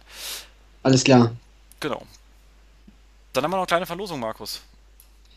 Genau, eine Verlosung. Äh, jemand wollten wir eigentlich in jeder Show durchführen, werden wir auch dieses Mal machen. Und zwar ähm, sind, eben dürfen wir das jetzt schon sagen, wer in der nächsten Show ist? Ja, das geht in dem Fall einher, weil es ist jetzt in dem Fall Konzept. Wir werden okay. die Kollegen von, äh, auch die haben sich dann bei uns gemeldet, die Kollegen von äh, Seolytics nächstes Mal dabei haben. Genau, und äh, das ist auch eine wunderschöne Überleitung zu unserem Gewinnspiel. Ähm, wir werden äh, in der nächsten Show äh, so eine Art Live-Site-Klinik machen und eine Seite mit Hilfe der Seolytics-Tools bewerten. Das heißt, äh, wer seine Seite äh, live in der Zeitklinik haben möchte, der muss einfach wieder was Lustiges twittern. Und äh, das werden wir dann in den Show Notes veröffentlichen, was da getwittert werden soll. Und äh, wir schauen mal, ob es auch noch eine kleine Lizenz gibt. Genau, das haben wir noch nicht besprochen, aber das werden wir den Kollegen noch versuchen, äh, aus den äh, Rippen ah. zu leiern. Das geht bestimmt, das sind nette Menschen und äh, das wollen, wollten wir eigentlich schon ganz gerne dann auch für denjenigen, der sich hier öffentlich ausziehen muss, dann haben. Also, wenn ihr böse Links gekauft habt, bewertet uns nicht. Nicht die Kollegen, die finden, ihr seid dann defaced. Ähm, wenn es einfach nur eine krude Webseite ist, dann ist es wie alles das, was wir den ganzen Tag in so Konzernen sehen. Damit können wir leben, das ist auch nicht schlimm. Ähm, und was man twittern muss, kommt rein, aber es wird heißen, ich will eine SEO-Live-Analyse von und mit SEOlytics und dem SEO-Haus haben. Äh, wird bestimmt super lustig. Ihr müsst selber nicht in die Show kommen. Äh, wenn ihr natürlich sagt, ich würde gerne dazu, dann könnt ihr das sagen, wir, haben wir auch zwei Leute drin, damit haben wir auch kein Problem, also eben die Solytics-Leute und euch. Ähm, genau, geht, geht gerne, müsst aber nicht zwingen, das ist nicht Voraussetzung. Also wenn jemand sagt, oh, ich bin aber so introvertiert und rede nicht gerne, schreibe nur, ähm, ist das gar kein Problem. Dann. Das übernimmt dann alles der Jens. fantastisch. Und dann würde ich sagen, ähm, denkt bitte an die Kommentare, Kommentare, Kommentare. Wir hatten ja wirklich viele eigene Themen. Wäre mal interessant zu wissen, wie geht ihr mit euren ähm, Redakteuren um? Wie konntet ihr sie zu Freunden gewinnen? Welche Methoden habt ihr da eingesetzt, um einfach ähm, erfolgreich mit ihnen zusammenzuarbeiten? Weil es sind halt einfach doch extrem wichtige Kollegen im Haus, wenn man als SEO erfolgreich sein möchte. Ähm, Denkt bei dran, wenn langweilig ist und bei iTunes ist, schreibt mal eine Bewertung über uns, weil damit wir auch weiter als äh, Podcast dort gut auffindbar sind. Ähm, und ansonsten, wie immer, wer als Gast da sein möchte, letztes, nächstes Jahr, äh, schon nächstes Jahr, nächste Sendung haben wir schon jemanden, äh, aber danach einfach sich schon mal melden, kommt auf die Liste, wir kommen auf jeden Fall auf euch zu. Wer Themen haben möchte, soll sich gleich als Gast zum Thema mitbringen. Das macht noch viel mehr Spaß, als einfach nur ein Thema zu schicken, weil die stehen dann auf der Liste, aber keiner kämpft für sie. Dementsprechend sich gleich als Gast mitbringen, dann wird es auch noch ähm, einfacher. Und da würde ich sagen, sind wir doch schon fast fertig. Also. Wow, das war schon fast eine kurze Sendung, oder? Das stimmt. Sonst seid ihr aber, immer länger unterwegs, oder? Ja, so zwei Stunden Apps war mal das letzte Mal. Und jetzt sind wir 1,31, aber es reicht auch echt. Ich war. Es, es reicht ja auch echt. Äh, und ich meine, dafür war die Sendung kurz, äh, voll mit Fakten und ich glaube wieder super spannend das hoffe ich doch auch, aber das wird uns dann die Kommentatoren sagen. Und ich meine, ich war jetzt irgendwie ähm, drei Tage in Berlin, komme gerade zurück, habe Koffer ausgepackt, durch andere Sachen belegt und fahre morgen wieder los. Ich bin echt im Eimer, Kinders. Ich, ich bin alt. wir werden alle nicht jünger. Ja, das stimmt, leider. Würde ich sagen, in diesem Sinn sind wir raus, oder? Ja. Vielen Dank, Ludwig. Vielen Dank. Ja, sehr gerne. Vielen Dank für die Einladung. Genau. Ebenfalls sehr gerne. Auch von mir, obwohl wir uns ja eh den ganzen Tag sehen. Genau. Fantastisch. Also, an euch da draußen, bis in vier Wochen. Tschüss. Auf Wiederhören. Tschüss.